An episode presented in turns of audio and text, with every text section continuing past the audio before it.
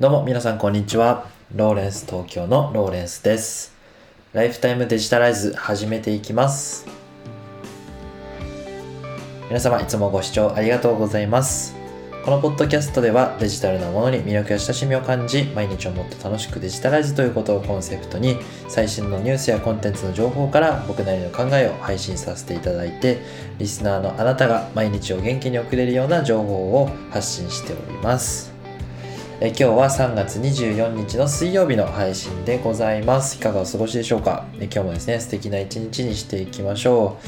えっ、と、昨日の朝、すごい寒かったと思うんですけども、体調崩してないでしょうか？で、今日はですね、暖かくなるっていうことなんですけども、まあ、あの体調の寒暖差がね、激しいと体調崩しやすいかと思いますので、えーぜひ気をつけて、えー3月乗り切ってまいりましょう。えーそして、えー今日はですねちょっとコメントをいただいたので、えー紹介させていただけたらなと思うんですけど、まあ、Twitter でいただいたコメントなんですけどね。えーっと第何回だろう。第83回のスマホで脳が蝕まれているシングルタスクでこなしていくべき理由っていうタイトルのお話をしてスマホ脳っていう本のまあ書籍をちょっと紹介したんですよね。で作業療法士たくさんって方からですねあのツイッターでコメントいただきましてあのスマホの私も読みました。本来の生物としての人間からすると異質であるスマホとの付き合い方難しいですよね、えー声も素敵ですねっていうこうコメントをいただきました。本当に、えーたくさんありがとうございます。本当にですねあのツイッターでコメントいただくだけでも、ね、非常に喜んで紹介しちゃいますのでぜひですねあの絡んでいただけたらなというふうに思っております、えーそんな形で今日の、え本題に入っていきたいと思うんですけども今日のテーマはですねえ Amazon がオンデマンドの医療サービスを始めますということでテッククランチの日本版から紹介させていただこうと思うんですがその名も Amazon Care っていうものですね。で今アメリカで、えーサービス提供が始まりましたということで、えー発表を受けた、えー日本語の翻訳記事になっております、えー概要を説明させていただいて、まあ、どこのどんなサービスの内容なのかっていうこととどこがすごいのかっていうお話をしていこうかなっていうふうに思ってます。でねこれから日本に入ってきたりしたらどうなのかっていうのをちょっと妄想してみたりですとかね。そういうお話をしていきたいと思います。なので今日はちょっと硬いお話なんですけども、えーニュース記事からお話ししたいと思います。でではですねさてえ Amazon ケアとはどんなものなのかっていうことなんですけど記事を読み上げるとえー Amazon はシアトルで実施した Amazon ケアの使用運転の成果は満足しているようだと。2021年夏にはこのサービスを全米に拡大し自社の従業員だけでなくあらゆる企業の企業にも開放すると。えー米国時間3月17日朝に発表した。えー Amazon ケアはオンデマンドと対面式のケアを組み合わせた医療サービスで雇用者負担のヘルスケアに不足している要素を補うためのソリューションとして Amazon が提供するものだと。えつまりですねあの産業医みたいな形で、えーこう企業が、えーまあ、健康診断とかをやるじゃないですか。それをこう福利厚生的な部分で、えーこう従業員が利用できるような、まあ、お医者さんのとのこう相談テレビ通話とか、えチャット相談とかのサービスを提供するっていうことなんですよね。それを Amazon が全米展開するということで。で具体的なですねサービスの内容はですねその専用のアプリを使って、まあ、看護師実際に資格を持っている看護師さんや、えードクターですね。ドクターに直接オンラインで医療相談を受けることができると。でリモートでテキストチャットやビデオ通話ができて、まあ、あのケアを受けることができるということなんですよね。でプラスですねその必要な必要に応じて往診もできるということでなので、まあ、ドクターとか、まあ、看護師さんが自宅に来てくれて血液検査とか、まあ、あのそういった処方箋とかですね薬を届けてくれるというようなサービスがあるとのことでした。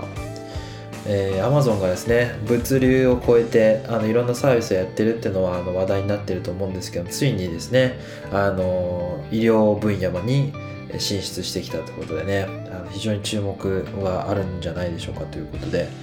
で、まあ、新型コロナウイルスのね、えー感染拡大を受けて、まあ、あの今ワクチンが作られていると思うんですけどもワクチンのこう接種なんかについても、えーっとまあ、そのパッケージの中の内容として含めていくっていうようなことも書いてあってで新型コロナウイルスをはじめとする検査結果の迅速な通達要はその検査キットなんかをこう利用して、えー、検査を受けてでその結果をこう、えー、Amazon ケアの方に、えー報告してでこう検査結果が Amazon ケアから来るみたいなそういうのもできるってことなんですよね。もうなんか普通の町医者さんを口串に来たっていうような勢いがあるのかなっていうような感じが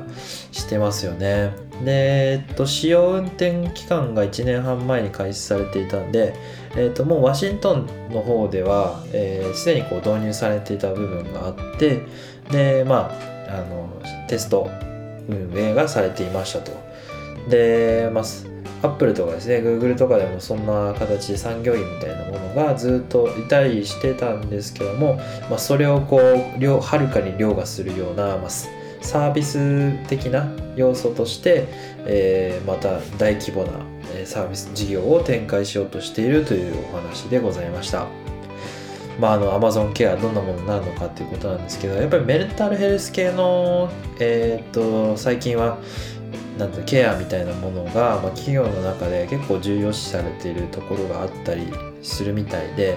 まあ、あの統計的な数字みたいなものを把握してるわけではないんですけどニュース記事をこう読んでるとそういったものが、ね、結構目に留まったりするんですよね。それからまあ自分の働いてる会社の中でもメンタルでこう病んじゃって仕事できないっていう人も結構いたりするので通常のこう風邪ひいちゃったりとかもそうだと思うんですけどこうメンタルヘルス的な部分の、え、ケアとかも手厚くできるようになるのかなということで、えー、と非常にこう導入する企業みたいなものが今後増えてくる可能性は高いのかなっていうふうに思っていてでプラスアルファ、えーとまあ、コストが多分安いんですよね。これあのドクターが現地にくるサービスがあるとはいえもともとはその、まあ、IT サービスをつあ IT で、えーと、スマートフォンとかタブレットとかを使って、えー、こうモニター会議みたいな感じでチャットとかをするわけですから現地に行かなくていいってことでコストも低く抑えられるということで導入したい企業はたくさんいるのかもしれないですよね。だから今産業医として、えー、こう週に何回とか月に何回とか来るようなサービスをもうリモートでやっちゃいましょうみたいなことで、